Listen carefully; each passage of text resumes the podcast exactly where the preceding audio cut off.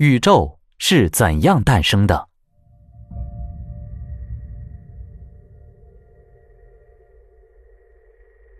一百年前，美国天文学家艾德温·哈勃通过对宇宙中各个星系的红移，证明了宇宙正处于膨胀状态，由此进行繁衍。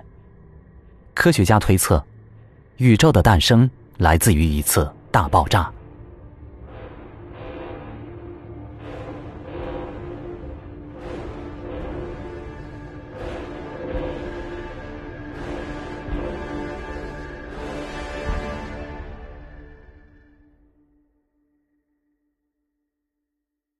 大爆炸理论认为，一百三十八亿年前，宇宙从一个基点诞生，最终变成了今天的模样。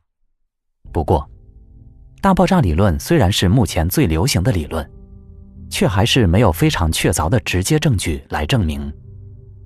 而且，关于大爆炸理论，还有很多匪夷所思的推测，让人难以理解。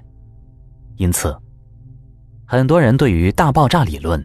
也并不是完全相信，并且提出了自己的质疑。那么，除了大爆炸理论，宇宙是否有其他可能的起源？今天，我们一起来盘点五种有机会挑战宇宙大爆炸的宇宙起源论。一、稳态宇宙。稳态宇宙的概念。是人类长久以来就坚信不疑的理论，连爱因斯坦也曾经十分相信，直到宇宙膨胀论的出现将它击垮。不过，我们今天提到的稳态宇宙不是当初的概念了，而是另一个形态的稳态宇宙。该理论直接反驳了宇宙大爆炸理论，认为宇宙既没有起点，也没有终点。不过，这个理论不是认为宇宙的体积没有变化，相反，它也同意宇宙在不断的膨胀，但是在膨胀的过程中，宇宙总体的密度保持不变。换句话说，它看起来永远都是一样的。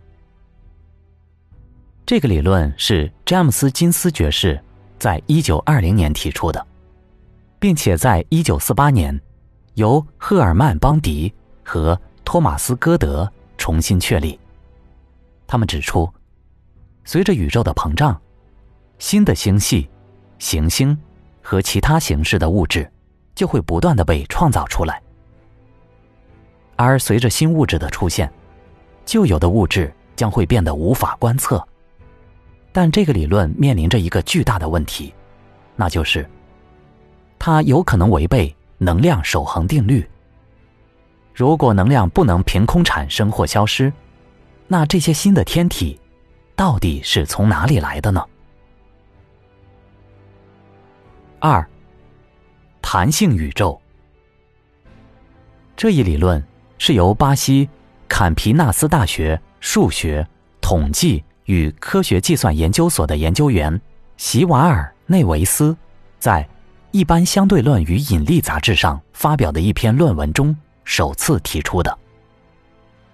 这种理论同样也不否认宇宙正在膨胀的现实，但有一点不同：宇宙并非永远都在膨胀，而是有膨胀，有收缩。也就是说，当宇宙膨胀到一定程度后，就会开始收缩。另一方面，宇宙的收缩也是没有终点的，而是达到一定程度后又重新开始膨胀。而且，在这个理论中，宇宙没有起点，拥有着无穷远的过去。同样，他认为，宇宙也有一个无限的未来。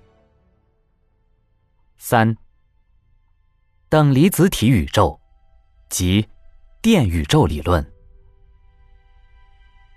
二十世纪三十年代，瑞典物理学家汉内斯·阿尔文首次提出了这个概念，并且还有相关著作《宇宙电动力学》《宇宙等离子体物理》等。阿尔文是磁流体力学和等离子体物理学奠基人之一，也是最早发现宇宙空间充满导电气体的科学家之一，并且在一九七零年，因为研究流体力学和等离子体物理的贡献而获得了诺贝尔奖。他提出了很多观点，都和主流的观点非常不同，和人们通常认为的引力主导宇宙不同。真正可以牵引宇宙的，可能是弥漫在宇宙空间的等离子体。宇宙中的等离子体丝传导电流，最终塑造出今天的一个个星系，并且为星系提供动力。电流流向恒星。为它们提供能源，从而发光。这些等离子体还促使行星能够形成。这种理论从本质上说，并没有真的解释宇宙是怎么来的，而且这里面有很多观点和理论都非常值得推敲。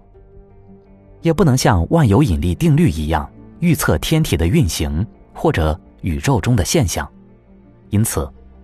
在众多解释宇宙的理论中，阿尔文的等离子体宇宙模型并不怎么受欢迎。四，黑洞宇宙。既然大爆炸理论认为宇宙起源自一个基点，而黑洞的本质就是一个基点，那么这是否意味着我们的宇宙本身就起源自一个黑洞呢？实际上，早就有人这么想了。周边大学的研究人员曾经发表过一篇论文，详细介绍了宇宙是怎么被认为起源于一个黑洞的。印第安纳大学的理论物理学家尼科德普拉斯基最近又提出了一个新的版本，指出，可观测宇宙就是一个黑洞的内部结构。同时，他认为。这个黑洞存在于另外一个更加巨大的宇宙中，这意味着那个更大的宇宙还拥有大量其他的黑洞。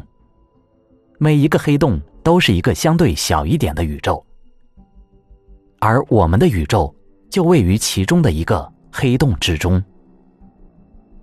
这个理论有点意思，但是对于目前的我们来说，也是没有办法证明的一件事，因为。既然我们处于宇宙的世界之内，就不可能逃脱这个黑洞。正所谓“不识庐山真面目，只缘身在此山中”。如果逃不出这个黑洞，那我们就很难找出证据来证明这一点了。五，虚拟宇宙这个说法近些年来非常流行。就像上面说的黑洞宇宙理论一样，我们也很难证明这个猜想是真是假。尤其是科幻电影《黑客帝国》流行之后，这个说法就越来越受到大众的关注。科学家们对这个想法进行了一些分析，有一些科学家得出的结论是：我们的宇宙不太可能是被虚拟出来的。比如，牛津大学的理论物理学家。曾经推算过一台强大到可以计算这个宇宙中一切的计算机到底有多大的可能性。他们的分析结果证明，这对于一台计算机来说要求实在太高了。它必须足够强大，才能计算出我们宇宙中的每一个微观粒子的运动。他们认为，即使对几个电子的数据进行计算和整理。这台计算机所需的材料，就超过了目前可观测宇宙中原子的总数。如果再增加几个粒子，那么即使调用整个宇宙的粒子都不够用。当然，这也不排除我们的智商太低，完全无法想象更高级文明的科技有多么先进。不过，根据目前我们的理论来分析，我们的宇宙。不太可能存在于某一块硬盘或者网络上。看了上面的几个理论之后，你可能会发现，他们几乎都没有真正的解答宇宙从何而来的问题，而且这些理论也有很多问题无法说明，同样存在着各自的弊端。正是由于这些原因，大爆炸理论才成为目前最流行的一种说法。因为，至少大部分的现实都符合，并且可以作证这个理论。当然了，没有哪一种理论可以永远稳固，也没有永恒不变的真理。也许有一天，大爆炸理论会被完全推翻。而有一个更可靠的理论告诉我们，宇宙从何而来。我们现在唯一能确定的是，人类将会不断的进行探索，在得到答案之前，我们的好奇心永远不会停止，不管这个过程是有多么艰难。